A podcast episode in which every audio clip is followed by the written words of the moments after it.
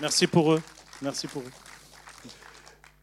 Euh, dire tout de suite, euh, si certains s'en vont en cours de débat, qu'il y a une table à la sortie avec euh, notamment donc des DVD des films précédents de Yanis qui sont en vente, des affiches, des livres, et puis aussi ce petit livret qui a été fait par Attac et qui résume bien la situation de la Grèce, bon, d'il y a quelques années, qui n'a pas été remis à jour, mais enfin qui est précieux pour les informations qu'il contient je précise du coup que la table qui est dehors, c'est une table solidaire à 100% pour les lieux que vous avez vus à l'écran. Que les affiches, vous pouvez les prendre à prix libre, mais vous pouvez les prendre aussi gratuitement. Ceux qui sont les plus démunis parmi vous, prenez les affiches gratuitement. Vous avez mis, parce que vous nous l'avez demandé, les affiches des films précédents aussi à votre disposition. Vous pouvez tout prendre gratuitement ou mettre quelque chose dans l'urne, bien sûr, si vous pouvez. Et nos films, ils sont en DVD, les films précédents, mais vous pouvez aussi les trouver sur Internet. On a nos propres pirates, donc vous pouvez les trouver sur YouTube, par exemple. Voilà.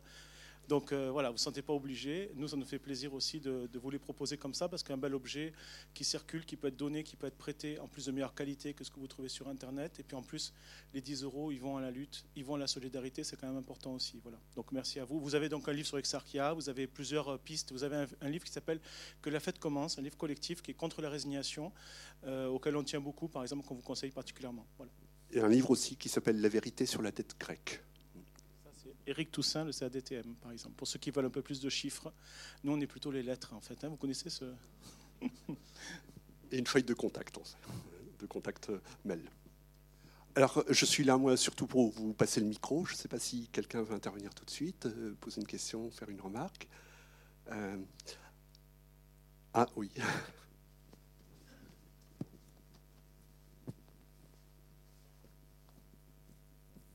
Oui, bonsoir tout le monde. Donc, euh, en fait, je vais, je rebondir sur, ce que, sur le film en vous rappelant simplement que le 5 mai, le CNTF euh, appelle à manifester à 11h sur la place de la Concorde pour reprendre le pouvoir que les francs-maçons nous ont confisqué lors d'une. Euh, comment on appelle ça?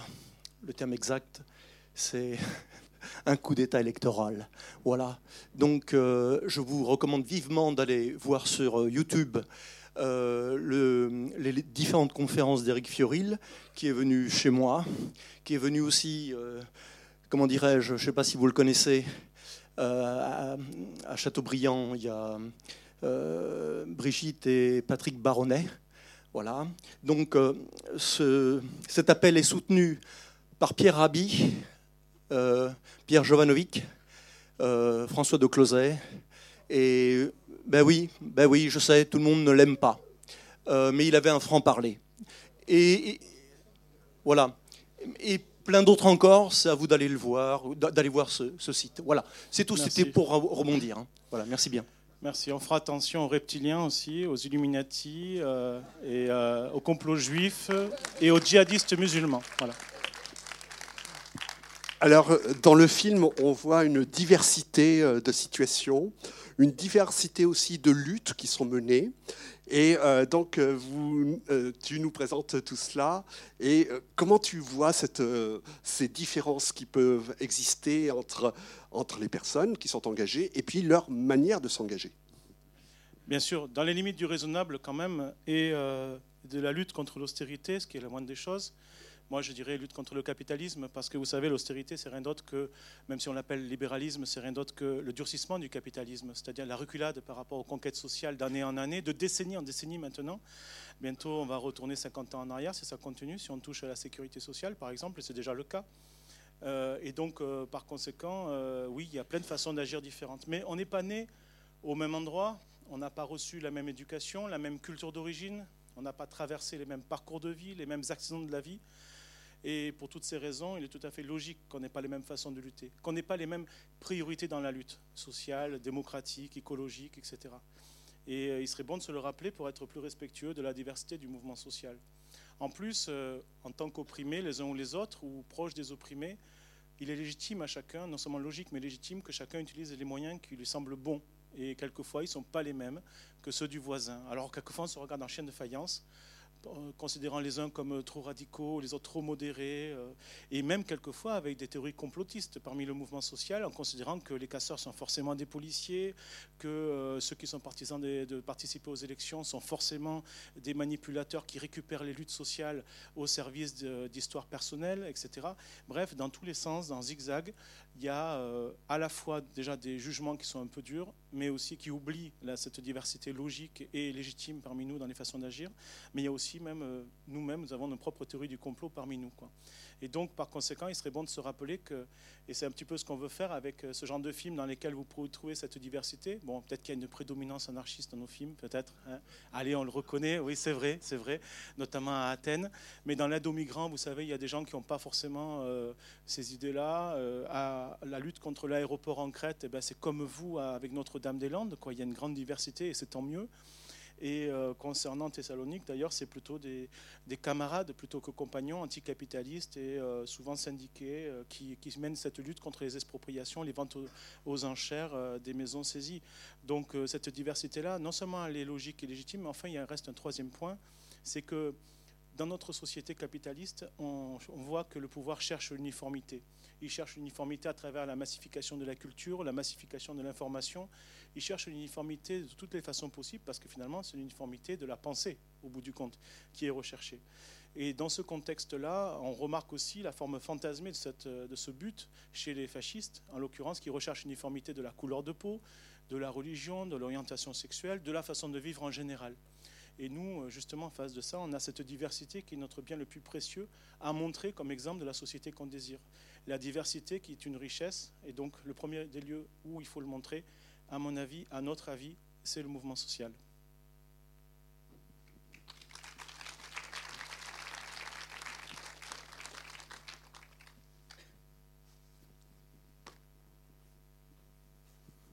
Bon, merci pour ce que tu viens de dire, ce qui va atténuer un peu mon propos un peu sulfureux. Euh, j'ai été quand même très choqué, moi, au début du film, par toutes ces images de cocktails Molotov, de violence, etc je ne peux pas supporter les masques. Je pense que la, révolution ne se fait pas avec des gens anonymes et avec des gens masqués. Laissons ça aux fachos. Voilà. Je ne suis pas censé répondre à tout ce qui est dit. S'il y a des personnes, je peux répondre, hein, mais s'il y a des personnes qui veulent répondre là-dessus, là c'est du débat de fond. Moi, je peux répondre aux questions sur le film, sur la situation en Grèce éventuellement, même s'il y a des grèves dans la salle, je crois. Voilà, si, vous, voulez réagir par rapport à ce qui est dit ici ou là, n'hésitez pas. Après, je peux compléter si nécessaire. Ouais, euh, merci pour ce film déjà. Euh, pour ce qui est de la question de la violence, euh, c'est une vraie question. J'étais à Exarchia en juin dernier. J'ai eu le plaisir de reconnaître quelques têtes connues. Donc voilà. ce qui permet aux squats, aux squats qui, qui accueillent des réfugiés à Exarchia d'exister, c'est aussi le fait que la police ne puisse pas rentrer et la violence, euh, même si c'est ce que c'est, mais ça, a aussi ses avantages et ses inconvénients. Et euh, parmi les avantages, ça permet à tout ça d'exister et à toutes ces actions euh, solidaires d'exister aussi. Voilà. Tu veux que je te propose une différence? On peut se tutoyer ici? Ouais. Tu veux que je te propose une différence entre l'utilisation de la violence par des fascistes et par des anticapitalistes, anarchistes, etc., révolutionnaires? C'est que pour les uns, le but, c'est une société de rapport de domination, de hiérarchie euh, sociale et même raciale, euh, alors que pour les autres, le but, c'est, de même que pour les non-violents, c'est une société non-violente. Sauf que tout le monde n'est pas tout à fait d'accord sur la façon d'arriver à cette société non-violente, c'est-à-dire une société sans rapport de domination et sans rapport d'exploitation. C'est ce que je disais tout à l'heure, on a plein de façons de lutter parce qu'on a des parcours très différents les uns des autres.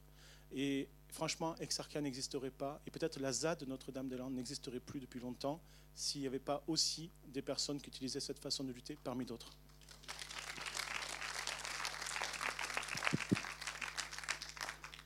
Oui, bonsoir. Je, pense qu'il est important de caractériser la période politique que l'on traverse, non seulement euh, en Grèce, mais à mon avis, euh, dans l'ensemble de l'Union européenne et même sur le plan mondial.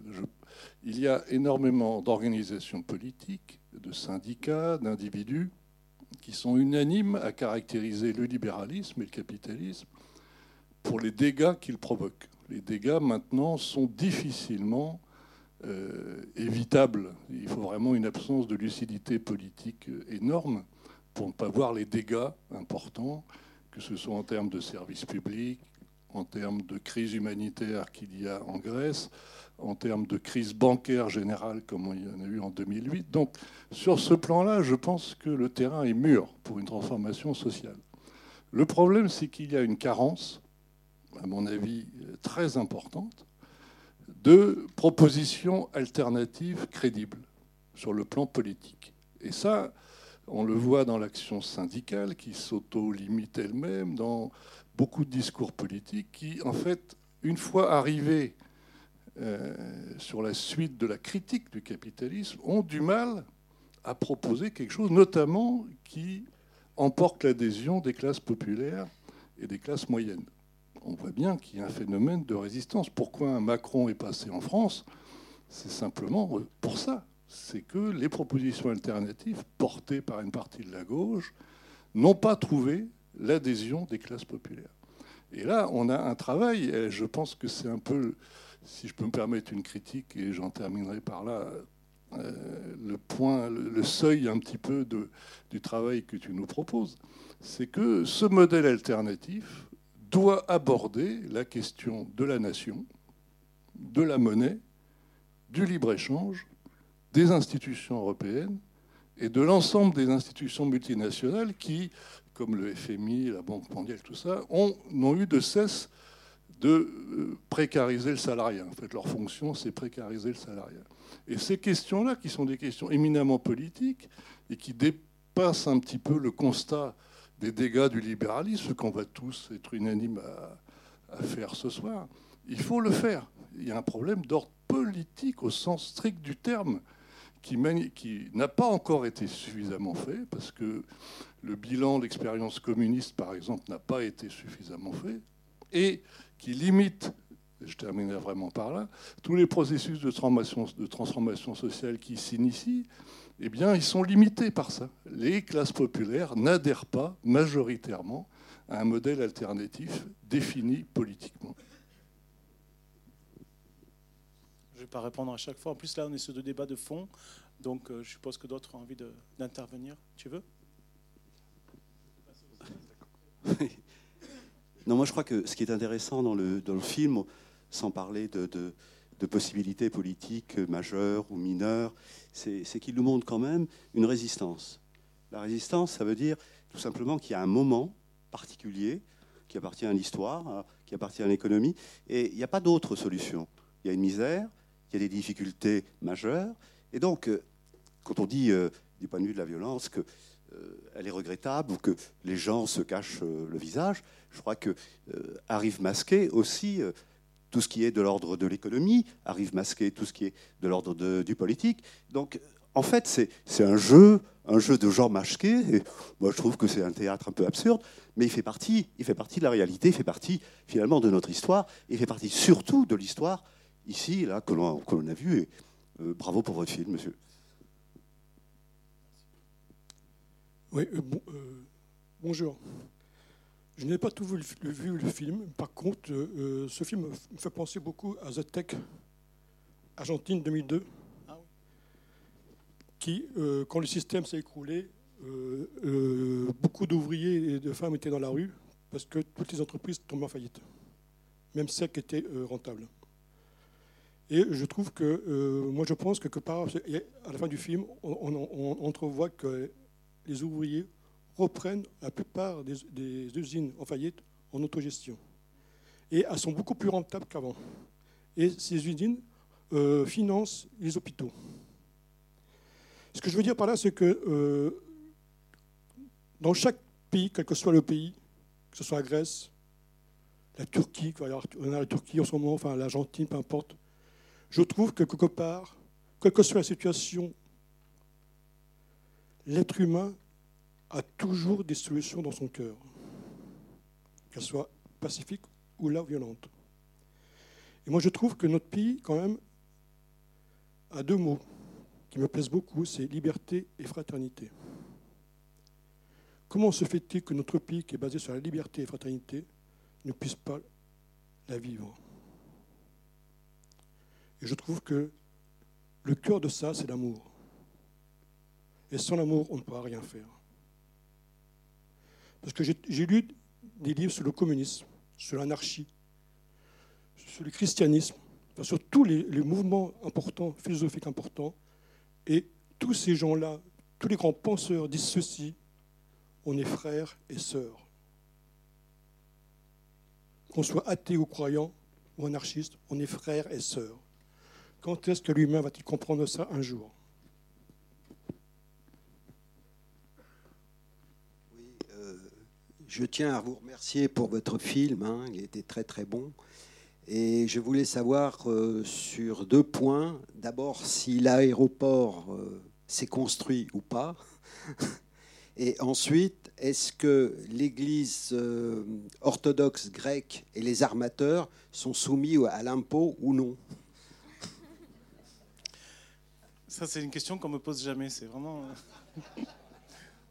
non, pour l'aéroport, vous inquiétez pas. Heureusement, on a réussi à le déplacer à Angers, d'ailleurs.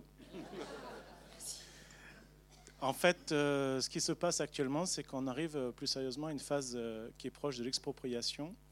Et c'est pour ça qu'au prochain convoi en Grèce, convoi solidaire qui est soutenu par les partenaires de la soirée et d'autres, à Angers, et d'ailleurs il y a une collecte qui a eu lieu cet après-midi et qui a encore lieu ce soir à l'extérieur, à côté de la table solidaire du film, lait infantile, de plein de choses utiles et nécessaires aujourd'hui en Grèce pour des raisons vitales. Dans le prochain convoi, donc qui va partir au mois de mai, il y aura au moins un fourgon de la ZAD qui va aller avec des occupants de la ZAD euh, jusqu'à Exarchia, mais aussi dans un second temps jusqu'en Crète avec nous. On sera une cinquantaine à aller jusqu'en Crète, dont des membres de la ZAD, des occupants de la ZAD, pour aider euh, le mouvement de lutte que vous avez vu à l'écran à se préparer à ouvrir une ZAD à Castelli suite aux expropriations qui vont rapidement intervenir. Voilà, donc c'est une course contre la montre et on est complètement impliqué dans cette lutte. Euh, les membres de, cette lutte à Castelli ont envoyé des photos, des messages de soutien à la ZAD de Notre-Dame-des-Landes ces derniers jours et déjà depuis plusieurs semaines. Et euh, on a aussi fait une photo lors de la projection de ce film à la Wardine. Le 18 mars dernier, on a fait une photo collective aussi euh, qu'on a envoyée avec des, banderoles qui avaient été créées par les occupants de la ZAD de Notre-Dame-des-Landes pour ceux de Castelli. Voilà, et euh, des messages de part et d'autre. Voilà. Euh, dimanche dernier, on a fait encore une projection dimanche soir en clôture du grand rassemblement sur la façade de la ferme de Bellevue de ce film. Voilà. Et, euh, donc il y a beaucoup beaucoup de liens entre les deux entre les deux mouvements. On espère que dans les temps qui viennent, il y aura une solidarité aussi vis-à-vis de cette ZAD qui va sans doute s'ouvrir à Castelli. Je pense que ça ne va pas déplaire à certains de migrer vers la Crète. Voilà. Après, concernant les armateurs et les, et les pop, bon, les pop, on va dire tout simplement que c'est un peu comme en Alsace-Moselle en France. Hein, c'est pareil, quoi. Ils sont payés par l'État, euh, mieux que les instituteurs, etc. Vous savez, dans la République française, une indivisible, voilà, il y a ça. Hein, juste génial en passant. Euh, et euh, en plus, récemment, les propos de Macron sur le rapprochement nécessaire avec l'Église principale et le fait qu'il fallait remettre en question la loi de 1905, à mon avis, doit intéresser certains d'entre vous quand même, hein, j'espère. Euh, ensuite, concernant les armateurs, en fait, en Grèce, les très riches sont des armateurs parce qu'en Grèce, on ne produit rien en matière de voitures, en matière d'avions, en matière de trains, etc. On ne fait que des bateaux, et ça depuis des milliers d'années. Voilà. Donc les plus riches, eh ben, c'est forcément ceux qui font le plus de bateaux et les plus gros bateaux. Voilà. Et donc, euh, ben, ça se passe exactement comme en France, pour les personnes morales comme pour les personnes physiques. Pour les personnes morales, vous avez par exemple Total, 10 milliards, de, 10 milliards de bénéfices par an depuis 10 ans, zéro impôt en France, où vous avez des, euh, j'ose pas dire Madame Bettencourt qui avait réussi à avoir un crédit d'impôt gigantesque, mais par exemple Monsieur Arnaud qui a réussi à doubler sa fortune en un an seulement et à atteindre la quatrième place mondiale. Voilà. Alors qu'on nous parle d'austérité en France, qu'on enlève 5 euros aux étudiants, une CSG de plus pour les retraités, etc. Alors que euh, M. Macron, euh, ah, j'avais dit que je ne dirais pas son nom, tant pis, euh, a prévu donc une augmentation du plan d'investissement militaire nucléaire de 37 milliards d'euros pour la période de, 1919. C'est tellement passéiste ça, c'est 2019 à 2025, voilà, 37 milliards d'euros, donc de cadeaux aux capitaines d'industrie de l'armement en France et de cadeaux aussi aux banquiers, puisque l'argent n'existe pas, donc il faut bien l'emprunter. Voilà, donc c'est un double cadeau. C'est la même chose. Voilà ce que je voulais dire par ces réponses, hein, un petit peu un petit peu ping-pong, c'est que c'est la même chose. C'est le capitalisme sous sa forme néolibérale, c'est-à-dire le durcissement du capitalisme qui déroule, qui déroule. On, le dit en crise. Certains d'entre vous le disent en crise. Moi, je ne suis pas convaincu qu'il soit vraiment en crise. Je pense que maintenant, plus que jamais, il déroule. Euh, l'intérêt, par contre, de la période, c'est peut-être qu'il est devenu tellement dur et tellement arrogant que ça va peut-être lui retourner en pleine, en pleine poire. Voilà. Par contre, il y a une autre chose quand même. On parle de durcissement du capitalisme. Euh, en fait, il y a un autre durcissement qu'il faut distinguer et qui est complémentaire, qui est à identifier, me semble-t-il, c'est le durcissement de la société autoritaire. Donc on n'a pas seulement un durcissement par rapport euh, aux reculades sur les questions sociales, sur les conquêtes sociales, qui nous font reculer, donc, euh, comme je disais, des décennies en arrière. Il y a aussi un durcissement par rapport aux, droits humains fondamentaux, aux, aux libertés publiques. Tout à l'heure, on parlait de liberté, etc., dans plein de domaines. la fabrique de l'opinion tourne à plein régime. La surveillance, nos vies sont surveillées à toutes les échelles. Euh, les moyens de surveillance n'auraient pas déplu à la Stasi ou aux nazis, tant les moyens technologiques sont importants aujourd'hui pour savoir exactement ce qu'on consomme. Bientôt, il vous sera interdit de payer en numéraire, vous le savez, donc comme dans certaines régions du monde de plus en plus. Euh, donc tout sera tracé, vos déplacements également. Vous avez le nombre de caméras au péage, par exemple, si vous jamais vous prenez une autoroute. Euh, et puis pareil pour Internet, etc. Donc il y a quand même une dérive en la matière qui est quand même assez inquiétante et qui fait penser aux dystopies de Orwell et de Huxley. Et puis enfin, il y a la répression qui devient de plus en plus importante. Je ne sais pas si vous l'avez remarqué. Angers, c'est pas Nantes ni Rennes, mais quand même, voilà, vous êtes un peu au courant. Et euh, donc, par exemple, la loi travail il y a deux ans, au mois de mars, c'était plutôt tranquille dans la rue, et au mois de juin, au contraire, euh, euh, à Paris, par exemple, c'était un petit bassin autour à côté de Bastille qui était très court et pour que les derniers manifestants puissent rentrer dans la manifestation, il fallait qu'ils attendent que les premiers soient sortis. C'était tourner manège, quoi. Avec le rideau de fer qui s'élevait sur les avenues pour la première fois dans cette ampleur et euh, des filtrages aux entrées, y compris pour les personnes âgées qui avaient juste une pancarte pour parler de leur retraite, etc., qui se la faisaient confisquer. Voilà, donc il y a une dérive au niveau de la répression. On le voit bien en ce moment à la ZAD, un peu partout en France. On le voit aussi dans les blocages de fac. On voit l'implication aussi des milices fascistes dans ces, dans ces luttes qui, euh, essaient d'être, qui fonctionnent comme des auxiliaires de police. Quoi. Et par conséquent, euh, je pense qu'il y a aussi une inquiétude à avoir sur la dérive de la société autoritaire. Attention à ne pas y prendre garde. Un jour, on peut se réveiller dans une société totalitaire. Bah, euh, bah je continue dans le ping-pong alors, parce que moi je voulais plutôt répondre au monsieur qui est devant, là, qui parlait du fait que les solutions alternatives sont pas euh, elles sont pas euh, plébiscitées par les classes euh, moyennes, voire par, le, par les classes populaires. Moi, j'aurais voulu savoir par quels moyens, justement, ces classes-là pouvaient avoir simplement l'information de ces modèles alternatifs. Enfin, je ne vois pas quel média dominant peut leur expliquer. Enfin, ça paraît complètement incongru d'ailleurs. Donc je pense qu'un choix, il doit se faire à partir du moment où euh, les, les, différentes composantes d'une société sont informées euh, de manière équitable. Mais là, ce n'est pas du tout le cas. Enfin, on voit même euh, simplement sur Angers, dès qu'il y a une projection un peu politique, on retrouve un peu les mêmes têtes, ça tourne un peu en, circuit un peu fermé. enfin, voilà. Vous n'êtes pas consanguin, au moins On se demande. Euh, voilà, enfin, je pense qu'il euh, y, a aussi un gros problème euh, de ce côté-là. Enfin, je crois que c'est comment faire pour que. Nous, on a une proposition à vous faire en Grèce. Elle est très simple. C'est de boycotter totalement les médias du pouvoir. Voilà.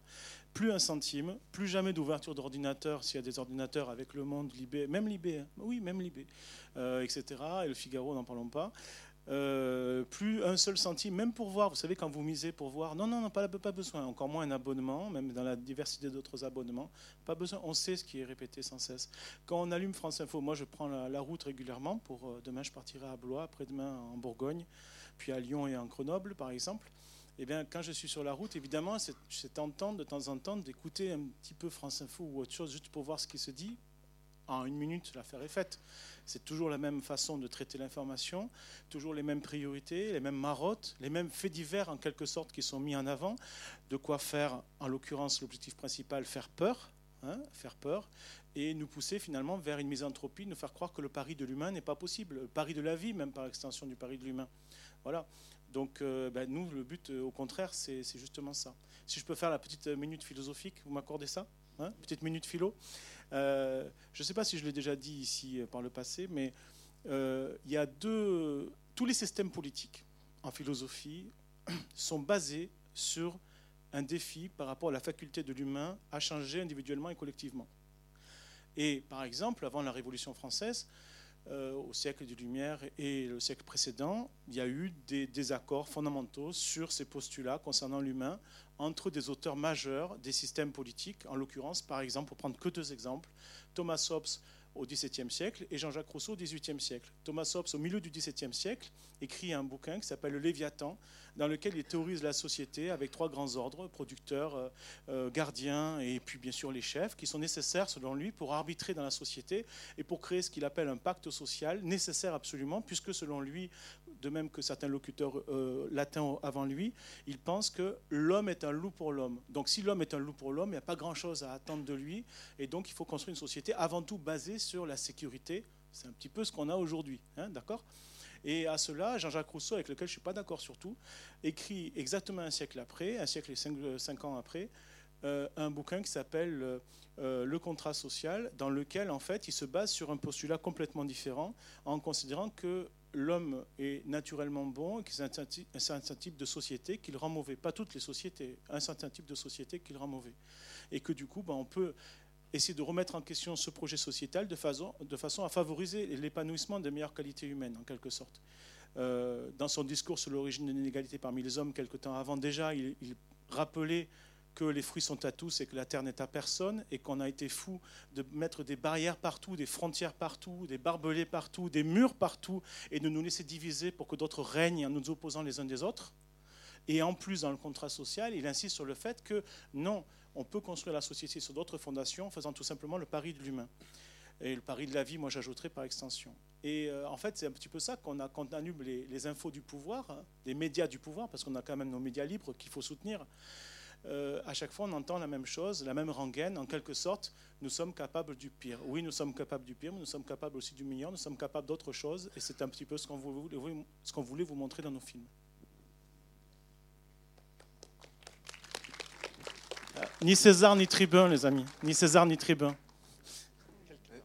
Oui, euh, moi ce que je trouve beau aussi dans, les espaces de lutte qu'on peut voir un peu partout, euh, je vois aussi surtout en France du coup, c'est les circuits courts en fait, c'est les prises de décision qu'on peut euh, avoir dans un contexte qu'on connaît. On, prend une prise de décision et on, est observateur et acteur de, des choses qui changent. Et il y a aussi les, médias courts, il y a, toutes ces euh, qu'on va reprendre en fait à, faire nous-mêmes et puis à déléguer à des personnes et, mis à travers des institutions ou, ou, des administrations ou plein de choses qui vont en fait déshumaniser la chose et faire perdre justement tout l'amour qu'il puisse y avoir euh, dans, ces choses-là et toute, euh, toute l'humanité qu'il y a dans ces choses-là et, et, du coup c'était un peu juste pouvoir partager cette chose-là. Oui, quelques mots en réponse à, une, dame qui me parlait à l'instant euh, je pense qu'il y a une double responsabilité dans les difficultés que nous avons à entamer un processus de transformation sociale. Il y a, c'est vrai, on doit reconnaître une part importante des médias dominants, qui sont en fait les chiens de garde du capitalisme et qui sont organisés pour ça. Mais n'attendons pas d'eux autre chose, parce que c'est leur fonction. Leur fonction, c'est de préserver les intérêts de l'oligarchie, donc ils vont faire ça. Et ce serait tout à fait illusoire et même un peu naïf d'attendre des médias dominants un autre discours. Ça, soyons sûrs qu'ils ne changeront pas. Ils sont dans leur fonction de pouvoir. Mais il y a aussi la responsabilité de l'offre politique. Moi, je vais prendre euh, un exemple très simple, c'est le programme politique des jours heureux en 1945 c'est un programme qui assumait tous les pans de l'action politique, le pan monétaire, le pan des nationalisations, de la sécurité sociale, le plan de la liberté de la presse. Voilà, ils avaient pris tout. Ils n'étaient pas du tout frileux sur le plan du modèle politique qu'ils préconisaient. Et nous avons, je dis actuellement, une frilosité politique de la part de beaucoup de partis que je ne citerai pas ce soir, sur le plan monétaire. Sommes-nous, oui ou non, pour une souveraineté monétaire du pays Si on dit non, eh bien, on est dans le syndrome grec, c'est-à-dire qu'on a imposé à ce pays de mener alors qu'elle n'a pas l'économie calibrée pour l'assumer, et on voit ce que ça donne. Sommes-nous, oui ou non, pour le maintien de la France dans l'Union européenne, sachant que toutes les lois que nous votons maintenant au Parlement doivent avoir l'aval de la Constitution européenne, c'est-à-dire la concurrence libre et non faussée, mis comme principe de base de l'organisation politique. Alors si nous ne sommes pas prêts à en sortir, pourquoi est-ce qu'on se lamente?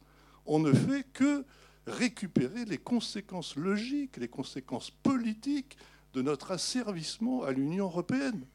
Le Parlement français actuellement, je suis désolé, je terminerai par là, ne sert à rien. Vous pouvez mettre n'importe qui à l'Assemblée nationale française parce qu'il ne faut que suivre les fameuses GOPÉ, les grandes orientations politiques européennes, qui sont décidées exclusivement par la Commission européenne. Nous sommes actuellement dans une absence criante de démocratie. Alors est-ce que les partis politiques vont finir par le dire ou est-ce que nous allons faire semblant de croire qu'il peut y avoir une Europe sociale alors que ça fait 25 ans, 30 ans qu'ils nous la promettent et on voit ce que ça donne. L'Europe sociale, c'est de la fumisterie. L'Europe, elle est construite sur le principe de la concurrence libre et non faussée qui dégrade structurellement les services publics la santé, l'éducation, les transports, la poste. Vous voulez que je fasse la liste? Est-ce qu'il faudra encore 20 ans? Est-ce qu'il faudra 20 ans pour que l'on prenne conscience je peux te répondre? des dégâts que cela je peux, je peux, te répondre juste une seconde Comme tu as pris deux fois la parole, je vais me permettre de te répondre ce coup-ci. Tout à l'heure, je ne l'avais pas fait. Je veux juste te dire une chose. J'entends très bien ce que tu dis par rapport à l'Union européenne, sa stratégie, le fait qu'elle serve de cheval de Troie, on va le dire, au durcissement du capitalisme. On est complètement d'accord jusque-là, il n'y a aucun problème. Par contre, ceci étant dit, ceci étant dit avant l'Union européenne, avant l'euro, avant euh, ces politiques-là, on avait déjà des chefs, on avait déjà des banquiers, on avait déjà des patrons, ils faisaient la même politique à l'échelle du territoire national. Donc en quelque sorte, les frontières, vous pouvez les déplacer. Vous pouvez les déplacer même autour d'Angers, si vous voulez uniquement, et faire sécession. Vous savez, les indépendantistes à Jevin, vous connaissez pas ça? Bon, ça commence ce soir. Euh, on peut mettre des frontières où on veut, à l'échelle qu'on veut, même à l'échelle de l'Europe. Allez, on va mettre un continent de plus, etc. Mais si on reste dans un système d'exploitation et de domination, dans lequel il y a des chefs, dans lequel il y a des patrons, dans lequel il y a des gens qui essaient de dominer les autres et qui se servent d'une monnaie d'une façon ou d'une autre, mais au bout du compte toujours pour exploiter et dominer, le problème se renouvellera comme il existait déjà auparavant, avant l'Union européenne. Donc c'est bien de vouloir lutter contre ça, et je comprends tout à fait, c'est très bien. C'est très bien de dénoncer ces pratiques, le fait que l'Union européenne soit le cheval de Troie du durcissement du capitalisme, mais le capitalisme n'est pas né avec elle, la société autoritaire n'est pas née avec elle, il faut peut-être aller plus loin, et notamment sortir des rapports d'exploitation et de domination. Voilà mon avis.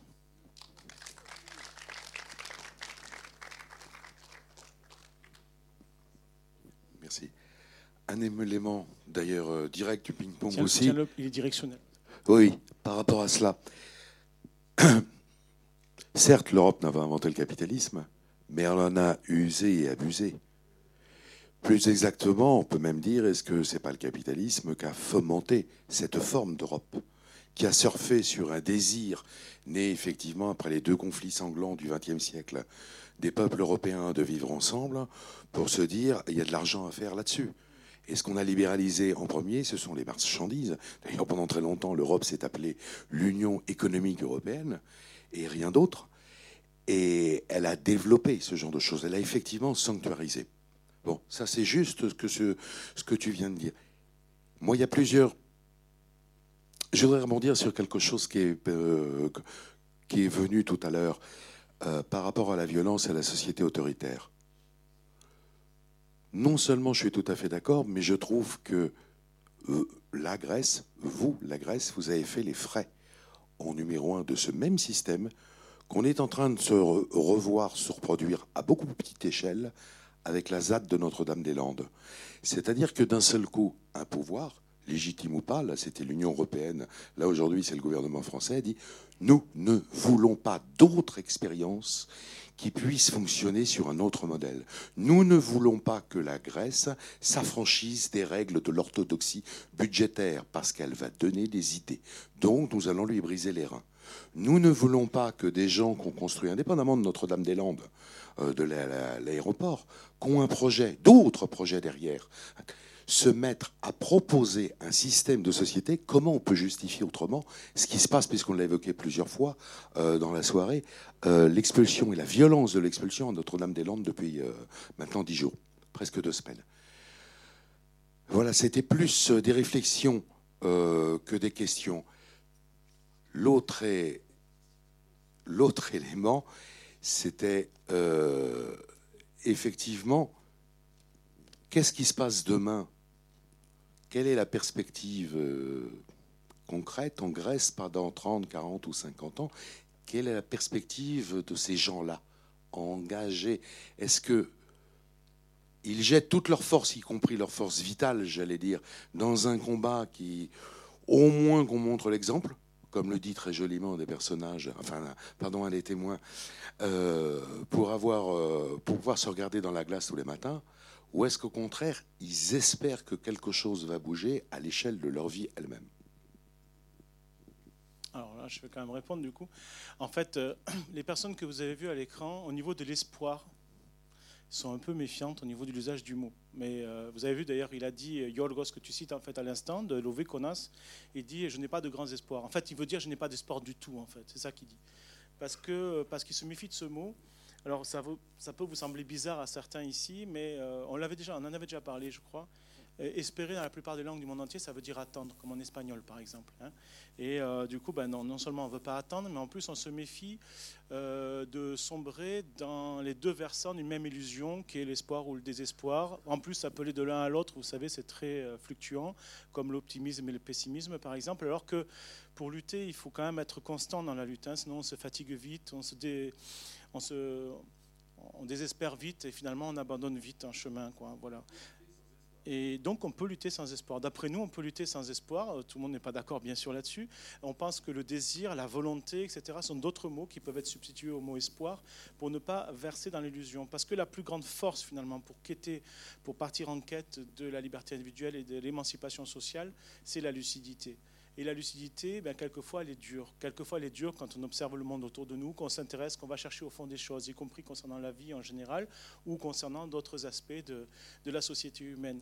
Et donc, par conséquent, euh, cette lucidité, ben, elle a un coût. Quelquefois, elle a un coût. En l'occurrence, c'est de, de ne pas devenir un spéculateur dans nos actes en ne travaillant pas, ne choisissant pas nos actes en fonction de la perspective de résultat. Ne pas choisir nos actes en fonction d'une perspective de résultat, ça veut simplement dire choisir nos actes par rapport à des convictions éthiques et politiques et quoi qu'il arrive. Faire ce que doit, advienne que pourra. Certains disent je fais ma part. Les résistants en France en 1941 ou 1942, est-ce qu'ils avaient tant d'espoir que ça? Non, mais ils se sont levés. La vie vaut la peine d'être vécue debout et de ne pas céder, quel que soit ce qui arrive. C'est ça, cette idée-là, elle est très importante parmi ces personnes. Si tu discutes avec ces personnes que je connais bien, puisque tu as bien compris que je suis membre de quatre des assemblées qui sont dans ce film et que j'ai un pied dans chaque mouvement social, j'ai vécu dix mois dans l'année, l'année dernière en Grèce parmi eux, euh, et je, suis entre ces deux mondes depuis toujours. Euh, je peux te dire que ces personnes-là, pour elles, le principe même, c'est de vivre debout. Voilà, on ne se couche pas parce que rester assis, c'est se mettre à genoux, parce que céder un jour, c'est céder toujours. Donc, euh, l'espoir, finalement, c'est un, langage de campagne électorale, bien souvent, par exemple. Le grand langage de, de Tsipras, par exemple, c'était l'espoir arrive, la grande devise. Hein. L'espoir arrive, on a vu le résultat, il y a le pays d'Alkete. Et euh, c'est vrai que du coup, on est un peu méfiant. Ça ne veut pas dire que les uns ou les autres n'ont pas forcément le même point de vue par rapport aux élections, par rapport à la violence, par rapport à plein de sujets. Dans le film que vous avez vu, il y a des gens qui sont non violents, des gens qui sont violents. Euh, après violent, qu'est-ce que ça veut dire hein? À partir de quand est-on violent? On va y revenir. Euh, il y a des gens qui, sont, qui votent aux élections, il qui ne votent pas. Et puis il y en a qui votent quelquefois et pas d'autres, etc., qui votent rarement. Voilà. Chacun fait, fait à sa façon. Il y en a qui mangent des animaux, d'autres qui ne mangent pas des animaux. Il y en a qui ont des façons tout à fait différentes de faire et qui convergent dans les luttes parce qu'il y a une urgence, une urgence à voir ce qu'il y a de commun parmi nous, de façon à essayer d'intervenir sur le cours des choses. Et en ce moment, les mobilisations sont de plus en plus nombreuses, contrairement à ce qu'on vous raconte. Parce que finalement, c'est ça aussi qu'il faut dire ce soir. C'est que contrairement à ce qu'on vous raconte, oui, c'est vrai que la croissance est très légèrement de retour mais c'est une croissance technique due à la braderie du, bien commun en général. On vend les montagnes, on vend les nappes phréatiques, on vend les ressources minières, on vend des aéroports, on vend des ports, on vend des gares, on vend des autoroutes, on vend des îles, on vend des plages, on vend toutes sortes de choses. Donc forcément, ça fait du chiffre d'affaires et techniquement, ça fait une légère hausse, mais qui en fait qui va tout de suite au trou noir de la dette. Et au niveau de l'emploi, c'est la même chose. Il y a un léger retour de l'emploi, mais en fait, ce sont des emplois sous-payés à moitié salaire par rapport à autrefois, 300, 400 euros, euh, sans couverture sociale la plupart du temps, et corvéable à merci puisqu'elle a queue à l'extérieur. Du coup, vous faites des heures supplémentaires, 30%, 40% de plus que la durée qui est prévue au départ. Donc c'est de l'esclavage pur et simple qui est en train de venir en, en Europe via la Grèce. Alors on revient à l'Europe, tout à fait d'accord pour ça. Oui, la Grèce sert de modèle au nouveau, euh, à la nouvelle Europe telle qu'elle s'est bâtie en tant que cheval de Troie du durcissement du capitalisme. Jusque-là, on est complètement d'accord, sauf que pour moi, il faut aller un peu plus loin. Euh, et euh, actuellement en Grèce, cette résistance, en plus, elle est intéressante parce qu'elle est en convergence de lutte, mais aussi plus qu'en convergence de lutte. Elle est en convergence internationale à travers des migrants qui viennent du sud et de l'est et des solidaires, comme vous l'avez compris, qui viennent de l'ouest et du nord. Cette convergence, cette rencontre au carrefour des luttes qui est aujourd'hui la Grèce, pas le seul endroit en Europe, loin de là, et dans le monde encore moins, mais une ligne de front en Europe qui est clairement définie, qui est clairement le laboratoire du durcissement du capitalisme, qui est aussi peut-être le laboratoire de nos utopies.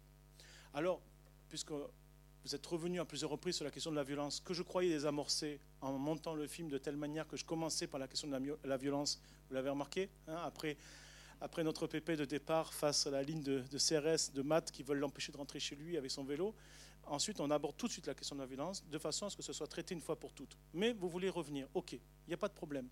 Seulement, je voudrais vous dire une chose, les amis, dans votre diversité, c'est que il est paradoxal que les personnes qui se revendiquent le plus, héritiers de la Révolution française, héritiers de la résistance au nazisme, soient ceux qui invoquent la nécessité absolue de la non-violence. Comment cela se fait-il que des gens puissent oublier à ce point que les gens qui ont pris la Bastille, c'était des casseurs, que les gens qui ont résisté au nazisme, c'est des gens qui avaient des armes dans les mains, et que si la sécurité sociale a pu voir le jour, c'est parce que le patronat avait largement collaboré et qui se faisait tout petit, alors que le mouvement ouvrier, notamment les ouvriers qui avaient des armes dans, les mains et qui souvent appartenaient par exemple à la CGT, euh, donc le film de Gilles Perret, La Sociale, ont réussi à faire la sécu parce qu'ils avaient encore les armes dans les mains face à un patronat qui, était, euh, qui se faisait discret. C'est dans ce contexte-là qu'on a pu arracher des conquêtes sociales.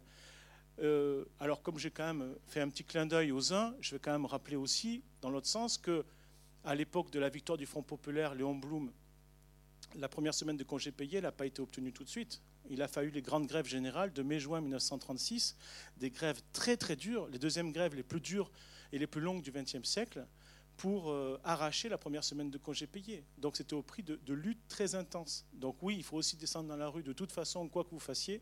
Et oui, également, parfois, il est nécessaire euh, de lutter avec des moyens qui peuvent sembler violents à quelqu'un, à quelques-uns, mais qui, s'ils se revendiquent de la Révolution française ou de la résistance au nazisme, la moindre des choses, c'est, à défaut de lutter eux-mêmes avec ces armes, au moins de laisser faire les autres.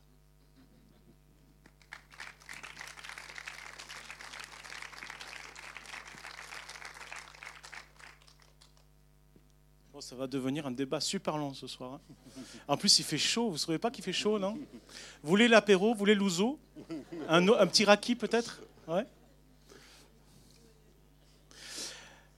Est-ce qu'il y a encore quelqu'un qui veut prendre la parole? Un dernier mot? Ouais, un dernier mot là-haut, tu vois Tu le vois? Il est au milieu, tout à fait au milieu, et lui, il a trouvé la bonne tenue ce soir. Fluo. T'as vu? Il est en Marcel ce soir. Vous auriez tous dû venir en Marcel. Ou en maillot, peut-être, allez savoir. Il fait chaud dehors aussi. Euh, je m'appelle pas Marcel, mais ça fait rien. Hein. Je, voulais savoir à propos de Aube Dorée, le groupe d'extrême droite, euh, quelle est son, son, influence et son importance dans le pays, euh, en Grèce quoi? Il a une influence électorale très faible et une influence de terrain très forte. Contrairement à ce qu'on vous raconte, le problème électoral d'Obdoré n'existe pas. Il n'existe absolument pas du tout. Par contre, le problème de terrain d'Obdoré est gigantesque, il est insupportable. Il est comme si vous aviez un GUD dans chaque ville, même les plus petites, avec 100 à 500 membres. Vous voyez Vous imaginez un seul instant, avec des gens avec des armes de fer, des barres, de fer, des couteaux, même des flingues, et qui à tout moment peuvent euh, frapper des syndicalistes, des migrants, des homosexuels, des antifascistes, peu importe. Donc le problème de terrain d'Obdoré est gigantesque. Le problème électoral, euh, c'est un mensonge. Euh, c'est un mensonge parce qu'Obdoré, au niveau électoral, vous voulez savoir comment est arrivé au pouvoir, euh, au pouvoir Est arrivé dans cette position Obdoré euh, dans cette position très très forte quand même, c'est vrai, mais qui fait quand même 7%. Euh, en fait, euh, en Grèce, on a connu la dictature fasciste il y a 45 ans seulement. Donc évidemment, la mémoire n'est peut-être pas la même, vu que dans le mouvement social, on a des aînés qui nous rappellent ce que c'était le fascisme au pouvoir et qui font que la jeunesse, les gens un petit peu plus jeunes dans la lutte, ne se trompent pas.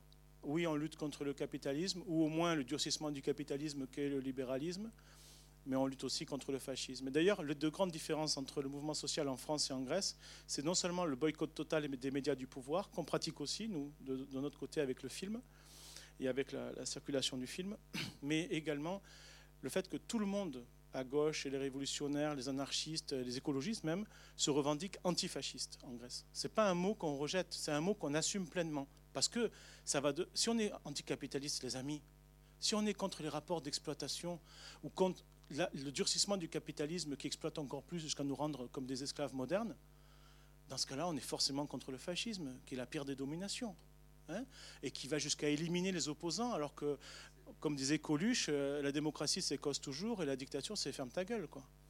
Euh, même si ça arrive qu'il y ait des, opposants qui soient éliminés dans le capitalisme, j'en conviens. C'est a souvent été.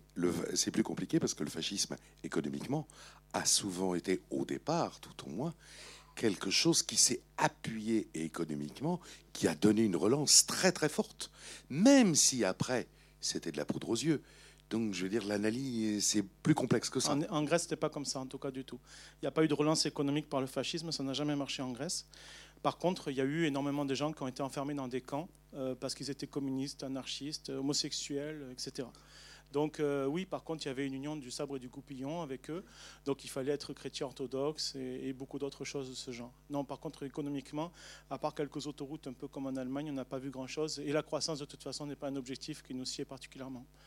Donc euh, oui, au niveau des libertés publiques, euh, le problème du fascisme est un problème extrêmement, extrêmement grave. Euh, c'est vrai que les aînés dans le mouvement social en Grèce nous rappellent ce que c'était le fascisme, ce que je viens d'évoquer à l'instant, et qu'à l'époque, eh ben, on ne pouvait même pas descendre manifester. Donc le problème était vite réglé.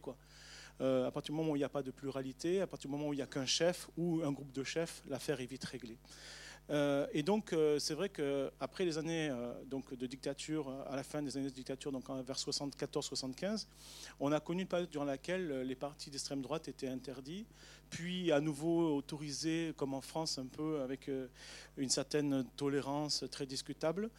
Dans les années 90, il y avait un parti qui s'appelait EPEN, acronyme de, Le Pen, en fait, hein, qui faisait allusion à Le Pen, qui allait visiter Le Pen père, le colonel Papadopoulos, le chef de la junte, dans sa geôle jusqu'à sa mort. Et puis, il s'est passé quelque chose. De 1999 à 2001, on a connu une lutte très importante pour la suppression de la mention obligatoire de la religion sur la carte d'identité. Parce que jusque-là, jusqu'en 1999, ou plutôt jusqu'à 2001, puisque ça a été supprimé à ce moment-là, on était obligé de déclarer si on était athée, orthodoxe, euh, catholique, musulman, juif, etc., avec les conséquences que vous pouvez imaginer pour euh, l'emploi, pour un logeur, pour euh, une université, pour des policiers dans la rue qui vous demandent vos papiers. Voilà. Ça a été une lutte très difficile et durant cette lutte, finalement, ça a fait émerger en face de nous une extrême droite intégriste, moins dure qu'Obdoré, mais qui s'est appelée Laos, acronyme de peuple, parce que tout simplement, elle revendiquait la confusion entre l'identité grecque et l'identité orthodoxe.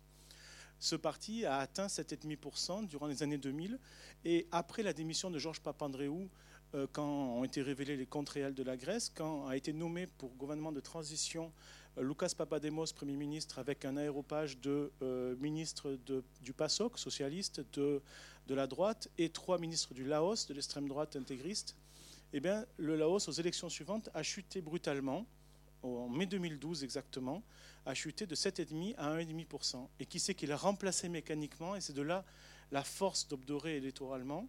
Toute la force vient de là. Euh, ben, Ob- les électeurs d'extrême droite se sont retournés vers un parti de, plus, de- plus d'extrême droite encore, mais qui ne participait pas aux affaires. C'était Obdoré, qui était une ancienne revue d'extrême droite, même néo-nazi carrément, qui avait souvent Himmler ou Goebbels euh, en couverture. Donc vous imaginez un peu. Et donc du coup, ça vient de là en fait. L'arrivée d'Obdoré en fait a, bénéficié de la chute du Laos du fait qu'il avait participé aux affaires euh, pendant l'année 2011 en fait, tout simplement.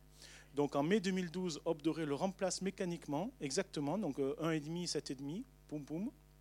Et ensuite, depuis mai 2012, je vous affirme qu'Obdoré n'a jamais progressé électoralement. Jamais. C'est-à-dire en juin 2012, il va y avoir le deuxième tour, en fait, il n'y a pas de vainqueur en mai 2012.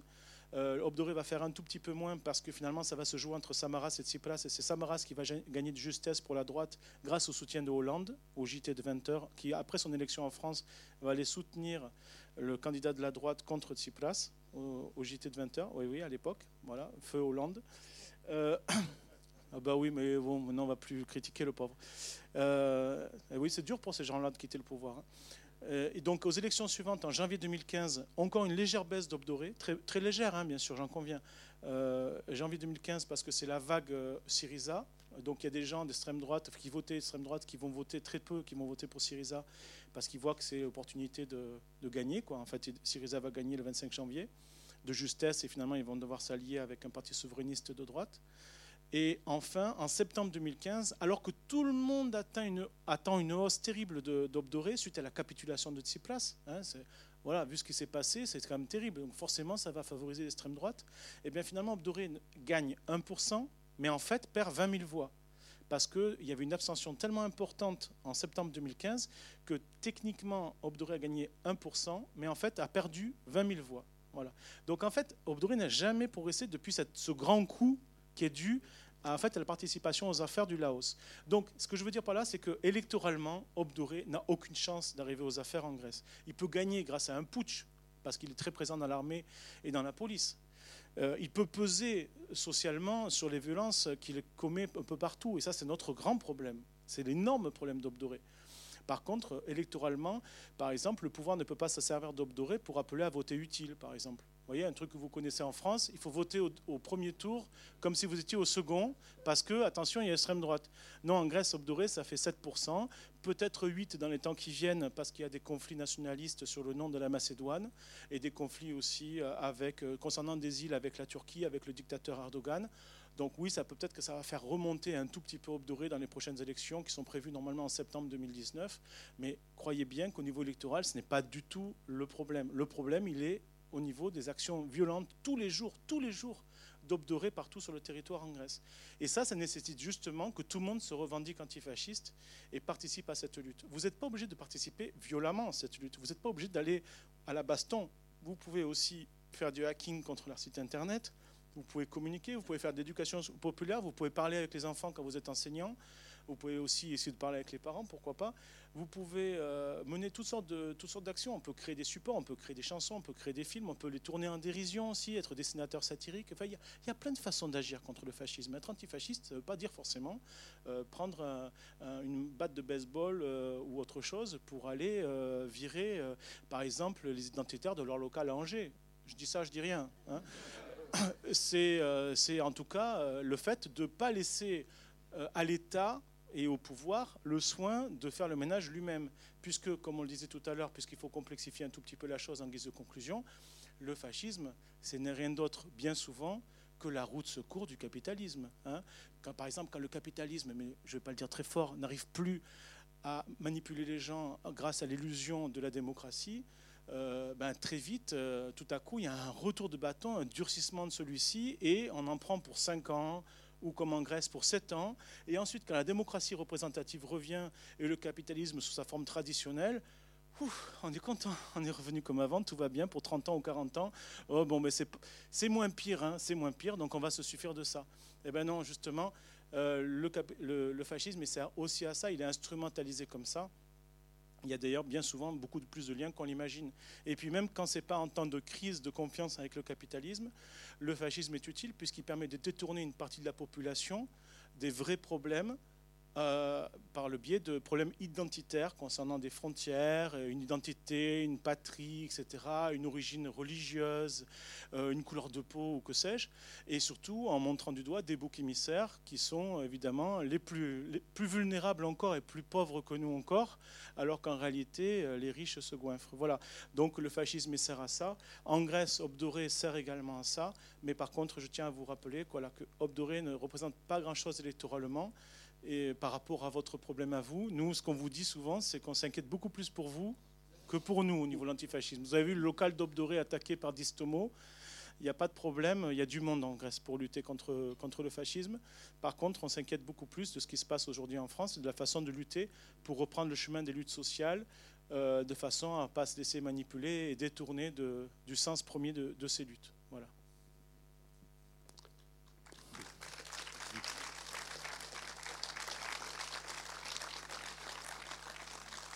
Peut-être pour ne pas terminer sur Aube Dorée, parce que bon, voilà, euh, un petit mot sur le groupe euh, Rouviconas, hein, dont il est question euh, dans le film, si c'est possible. Alors ouais, si vous voulez, on termine par ça. Euh, Il n'y avait pas des copains qui avaient envie de chanter quelque chose, non? Ah, Ils sont là Ils sont là Il est où Marc? Il est dans la salle, Marc? Il se cache toujours. Mais je le vois même pas, il se cache derrière une autre tête, etc. Pourtant, je devrais le reconnaître, on est les deux seuls sauves dans la salle. Euh, donc si vous avez envie de chanter, est-ce que ça vous dit qu'après après que j'ai parlé de Lové Konas, on finisse en chanson? Ça vous va? Ouais? Allez, ok. Donc, euh, pour Lové Konas, pourquoi c'est important pour moi qu'il y ait Lové Konas dans ce film? D'abord, c'est le produit d'une réflexion collective. hein. Avec mes compagnons et camarades du mouvement social en Grèce, on s'est posé la question qu'est-ce qu'on pouvait montrer dans différents courants de pensée, etc. Rouvi Konas, en plus, il se trouve que de convoi en convoi, depuis des années, on les aide. On finance, euh, on finance, on finance pas la lutte, mais on, paie des cautions. Ça fait la sixième fois qu'on vient de payer euh, une caution euh, il y a deux jours. Une caution, on a payé 1050 euros quand même. Voilà, vous voyez, c'est par distributeur du film, euh, vente de livres à la sortie, euh, etc. Tout ça, c'est tous les droits, on les laisse pour ça, quoi, pour la lutte. Donc pour payer les cautions de Loviconas, pour, euh, on vient de faire un virement de 500 euros supplémentaires pour la cuisine sociale L'autre humain, par exemple. On a aidé aussi au financement des exfiltrations à Lesbos du camp de Moria, dont a parlé David à un moment donné. de façon à ce que des gens puissent prendre des bateaux de pêcheurs discrètement pour rejoindre le continent et les squats que nous, que nous aidons également, comme le Notara que vous avez vu dans le film, ou Spelo Telekupi par exemple. Voilà, donc euh, Louis-Conas nous tient à cœur et on a des liens très étroits depuis longtemps. D'ailleurs, on a amené des photocopieuses, du papier aussi, parce qu'on a, comme on n'a pas énormément d'argent, lors du dernier convoi, on a amené euh, 22 000 euros en argent et plus de 100 000 euros en matériel, voilà, avec 20 fourgons. euh, certains ont vu le film sur la route d'Exarchia, peut-être. Il y avait carrément, là, il y avait encore plus, et c'était 62 convoyeurs et 26, 26 fourgons. Voilà. On part bientôt, donc également avec une vingtaine de fourgons. Donc euh, voilà, on aide beaucoup ce, groupe et d'autres. Pourquoi il est si important? Parce que Konas nous rappelle une chose. Dans sa lutte, d'ailleurs, qui reprend le terme d'action directe, mais sans la violence physique qu'on a connue dans l'action directe, le nom du- d'une organisation euh, des années 70 qui, à l'époque, euh, donc comme d'autres du même genre, euh, attaquait le pouvoir frontalement et physiquement, qui rappelait ainsi l'action directe de la fin des années euh, du 19e siècle, du début du 20e siècle. hein, vous connaissez donc euh, les euh, Vaillant, euh, Caserio qui avait voulu venger Vaillant en assassinant euh, le président de la République de l'époque, Sadi Carnot, en 1896, et beaucoup d'autres. hein. Donc, euh, à une époque, l'anarchie et euh, les mouvements révolutionnaires et délaissaient un peu l'autogestion, qui était l'objectif principal et qui carburait à fond au 19e siècle. hein. Il faut savoir que la grande force des mouvements euh, révolutionnaires dans leur diversité durant le 19e siècle, c'était l'autogestion. C'était parce qu'à l'époque, il n'y avait pas encore de, retraite, il n'y avait pas encore de sécurité sociale, etc. Et donc, euh, depuis les canuts et le système mutualiste, euh, à la fois on faisait de la politique, on discutait, on faisait de- des réunions pour euh, des assemblées pour, euh, pour réfléchir à la société qu'on désirait et aux façons de lutter avec nos différences contre la société en place, contre la société autoritaire et d'exploitation. Euh, mais aussi, on, était concret dans notre action, tel qu'on vous l'a montré dans le film aussi, dans notre action de mettre en œuvre de façon autogérée la solidarité parmi nous. Ça, c'était quelque chose de très fort. C'est aussi pour ça qu'il y a des gens qui sont venus vers nous. Parce qu'on travaillait pas seulement sur le plan politique, les amis, pas seulement sur le plan du rapport de force, mais aussi on travaille de façon à montrer la société qu'on désire. Et la société qu'on désire, quand même, les amis, c'est quand même la société de la solidarité, de l'entraide. Et dans ce cas-là, il faut le montrer parmi nous. La société du respect de la diversité, ça on l'a dit tout à l'heure, il faut le montrer beaucoup plus qu'on ne le fait suffisamment en ce moment, parce que le sectarisme nous guette parfois dans le mouvement social, mais aussi donc la solidarité et l'entraide en- dans le mouvement social. Par exemple, pensez aux zadistes, pensez aux emprisonnés, pensez aux gens qui ont été arrêtés récemment à Nantes et qui prennent très cher, des gens qui prennent très très cher pour des raisons absolument invraisemblables, des peines, des amendes très lourdes, des mois de prison avec sursis pour rien du tout, pour rien du tout. Donc c'est à côté de chez vous, là, c'est à, à 100 km. Et en Grèce, c'est pareil. Il y a des gens qui luttent, qui ont besoin de soutien. Et en Grèce, dans le mouvement social, on a très peu d'argent. C'est pour ça que, en étant venu ce soir au film, vous nous avez aidé de toute façon grâce à la part distributeur. Et après, vous pouvez éventuellement nous aider à la sortie si vous voyez une affiche ou un, livre qui vous plaît. Mais Louis Konas, justement, reprend cette idée-là et reprend en particulier l'idée de l'action directe sans la violence physique. Louis Konas ne frappe jamais le pouvoir physiquement. Louis Konas frappe matériellement le pouvoir et surtout symboliquement. Comme a dit Yorgos dans le film, l'important c'est de montrer que le pouvoir n'est pas invincible. De le montrer, même si on ne le vainc pas. Au moins on montre qu'il n'est pas invincible. Au moins on montre qu'il est à portée de la main. Au moins on montre que M. Hollande, M. Sarkozy, M. Macron ne représentent pas grand-chose face à nous. Certes, ils ont des serviteurs zélés qui sont payés pour ça et qui font, pour cette raison-là, qui montrent que, contrairement par exemple à mon ami Marc, par exemple, et quelques autres, je ne pense pas qu'on soit 99% contre les 1%. Parce que parmi les 99%, ça voudrait dire qu'on est les fascistes, qu'on est les policiers et qu'on est d'autres d'autres catégories de métiers qui sont finalement au service du pouvoir, même s'il y a d'autres activités, j'en conviens, mais néanmoins, l'activité principale, elle est de maintenir l'ordre en place, et donc celui-ci favorise les riches, et donc c'est de favoriser l'ordre des riches, enfin, protéger les riches d'une certaine façon contre les pauvres. Et donc, euh, oui, on n'est pas 99% pour cette raison-là, et dans ce contexte-là, ben, il faut s'organiser. Et c'est vrai que Rouvé Konas nous permet de nous rappeler d'une chose très importante, c'est que le pouvoir, au-delà de la destruction matérielle euh, des fichiers des surendettés, au-delà de la destruction matérielle des bureaux de privatisation du bien commun, qui donnent à ce, groupe une image de Robin des Bois dans toute la Grèce, surtout qu'ils sont capables de ne pas fréquenter les médias du pouvoir et en même temps de mettre en ligne des vidéos un peu partout, de faire des communiqués sur Indie Media qui sont tellement importants, tellement efficaces et surtout de mener des actions tellement symboliquement fortes contre des lieux du pouvoir que euh, les médias ne peuvent pas les taire puisque tout le monde est au courant, et sont obligés même d'utiliser leurs images, puisqu'ils ont besoin d'images, et que ce sont les seules images disponibles. Ils sont piégés. Et pourquoi c'est si important?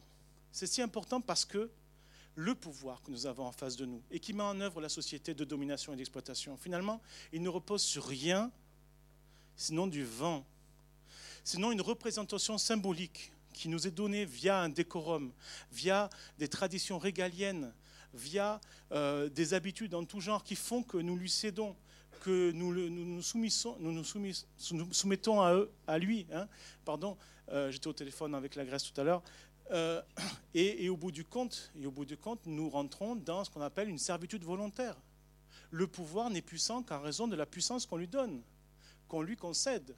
Mais en réalité, le pouvoir n'est rien. Et c'est pour ça que, puisque le, débat se termine ainsi, je voudrais vous rappeler que les changements de société, ils ne surviennent pas seulement du fait de la dureté d'une crise. Certes, en 1788, il y a eu une famine terrible en France qui a favorisé 1789. Mais il y a eu aussi, comme je l'ai évoqué tout à l'heure, des penseurs, des philosophes, des écrivains, des chansonniers qui ont écrit des chansons, qui ont fait le tour, hein, grâce au colporteur, le tour de la France et le tour de l'Europe, et qui, un, se moquaient du pouvoir, se moquaient du roi, etc., se moquaient des, chefs religieux, qui jouaient aussi un rôle très important dans le pouvoir en question, qui était de droit divin la plupart du temps, euh, et euh, également euh, des chansons qui proposaient par exemple quelques idées révolutionnaires quelquefois. Donc il y a plein de façons de participer au changement de la société. Et même quand on nous parle de famine, finalement, il y a eu aussi des créations. Résister, c'est créer aussi. Créer, c'est résister. Il y a eu des créations qui ont contribué à ça. Je donnerai même un autre exemple. Un phénomène révolutionnaire qui n'a finalement pas accouché d'une révolution comme mai 68. Mai 68, même si les ouvriers avaient raison de revendiquer beaucoup de choses, ce n'était pas une crise économique et sociale quand même, les amis. Euh, c'était les 30 glorieuses, même si ce n'était pas glorieuse pour tout le monde. Donc c'était quoi en fait? C'était tout simplement un travail sur l'imaginaire social formidable qui avait été mis en œuvre, entre autres, grâce à des journaux comme le Charlie Hebdo de l'époque, hein, le Rakiri, euh, grâce au bouquin de Maspero, Van Eghem, Debord, etc. Mais pour nous arrêter rien que sur les journaux satiriques. Les journaux satiriques entre 1961 et 1968, ils ont été lus chaque semaine par plus de 500 000 personnes qui les faisaient passer autour d'eux, notamment dans la jeunesse. Et qu'est-ce que ça donne comme résultat? Ça fait qu'on désacralise le pouvoir, on se moque de celui-ci, et on lui fait perdre toute sa substance. Et dès lors, quand on lui fait perdre toute sa substance, un jour ou l'autre, il est facile de l'attaquer. Il est facile de l'affronter. On n'a plus peur. Voilà, tout à l'heure on a dit que notre société est basée sur la peur, que les médias du pouvoir nous mènent vers la peur, parce que la peur nous immobilise, comme pour tout animal, et parce que les médias du pouvoir également se servent de la peur, parce qu'elle nous rappelle finalement que bah, ne peut rien attendre de l'humain et que nous sommes des loups les uns pour les autres. Et donc, il est tout à fait logique qu'on ait une société de compétition et de concurrence. Eh bien non, nous pouvons proposer autre chose, et cela, on peut le faire via toutes sortes de choses. Donc, c'est pour ça que je remercie particulièrement les partenaires de ce soir qui font des créations, qui font des chansons comme celle qu'on va entendre maintenant. Oui, il est nécessaire de, créer des chansons, il est nécessaire de faire des films, il est nécessaire d'écrire des livres et de montrer ça, de faire tourner tout ça autour de nous. Voilà, on peut changer les choses, non seulement parce que les choses qui interviennent, qui arrivent, sont de plus en plus dures. Oui, le pouvoir en France est de plus en plus arrogant. Oui, le capitalisme est en train de se durcir. Oui, la société autoritaire est de plus en plus violente et nous fait penser de plus en plus à une société totalitaire dans la façon dont elle suit nos vies, dont elle surveille nos vies. Mais par contre, on a aussi la possibilité de changer les choses grâce à l'imaginaire social, cet imaginaire social qui est si important. Voilà, ne baissons pas les bras, camarades et compagnons. Rien n'est fini, tout commence.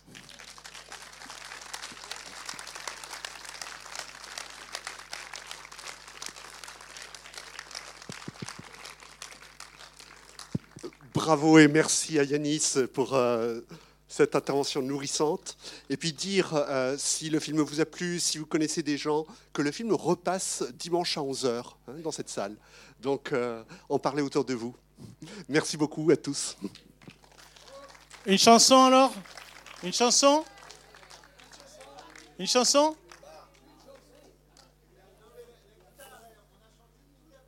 Ah, il n'y a pas de chanson? Est-ce que, dans ce cas-là D'accord. Alors attendez, attendez, excusez-moi. Est-ce que dans ce cas-là, on appeler, quelqu'un peut appeler mon petit garçon qui s'appelle Achille, qui a 8 ans, bientôt 9, qui est dans le couloir, qui a sa mandoline, et qui peut venir avec sa mandoline crétoise pour une chanson de 2 minutes. Ça vous va? Vous voulez bien? Donc Achille, il a une mandoline crétoise, plus exactement. Une mandoline crétoise. Ça ressemble un peu au Centauri de Zorba dans Zorba le grec pour ceux qui s'en souviennent. C'est pas un bouzouki, c'est une mandoline crétoise. Et euh, à son répertoire, parmi d'autres chansons, il a une célèbre chanson de résistance en Grèce euh, qui s'appelle Malamatania Logia, hein, voilà, qui n'est pas une chanson euh, extrêmement radicale, mais qui a beaucoup servi. Par exemple, c'est la première chanson qu'on a chantée à la fin de la dictature des colonels. Voilà, la première chanson, la chanson chantée à la fin de la dictature des colonels. Malamatania Logia. J'attends Achille. Je pense qu'il va arriver. Voilà. Allez, on va voir s'il arrive. Oui, vous occupez de le faire venir Il arrive.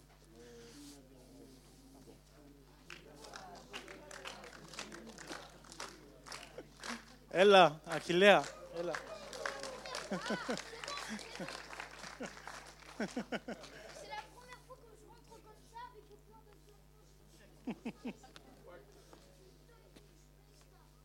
Allez, viens. C'est quoi déjà le couplet? Oui.